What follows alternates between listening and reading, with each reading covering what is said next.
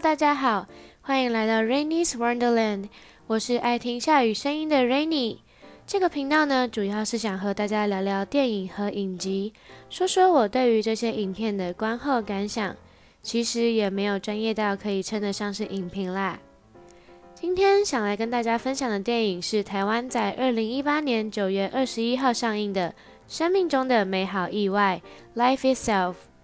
听到这个片名，是不是觉得嗯，好耳熟啊？和之前上映后造成轰动的《生命中的美好缺憾》只差了两个字呢。但这两部片绝对是一点关系都没有。而且今天要讲的《生命中的美好意外》在票房上的成绩实在是非常不理想。我想看过这部片的人一定也是少数吧。但是这部片却是我在二零一八年时最爱的片单里面的第一名哟。《生命中的美好意外》是一部有关于如果的电影，它没有显著的主角，却能感受到每个角色之间的连接。编剧安排了许多刻画深刻的角色。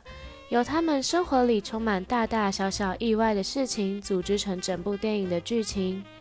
我非常非常喜欢导演的叙事角度，运用了小说般的分篇章叙事的手法，把电影切成了五个章节。每一个章节一开始都看似无关，最后才让观众发现，哎，其实每件事情都是环环相扣的。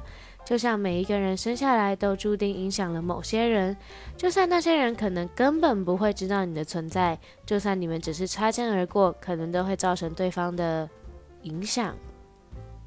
想透过这部电影稍稍提到一个电影手法，也就是不可靠的叙事者。这个东西听起来是不是很玄呢？但其实这个概念是很简单的。举例来说，就像是《黑暗骑士》里的小丑。他讲了无数个有关于他脸上伤疤的由来，观众没办法完全相信哪一个说法才是真实的版本，所以像小丑这样的叙事者本身就是不可靠的。而生命中的美好意外，就是想借此概念告诉观众，电影里的角色是不稳定的、不真实的，人生是会误导你的，所以要遵从自己内心最真实的想法，才不会成为自己人生中的不可靠的叙事者。我最喜欢这部片的地方，除了导演的叙事角度之外，还有因为我和片中 Olivia Cook 所饰演的 Dylan 一样厌世，觉得生活根本没有意义，甚至有点空虚，得到的机会还有运气也都很差，每天都活得很累。所以看着他在电影里发生的所有事情，他对那些事情的情绪和面对的方式，都让我非常有代入感。我认为能有让观众感同身受、引起共鸣的角色，也是这部片成功的地方。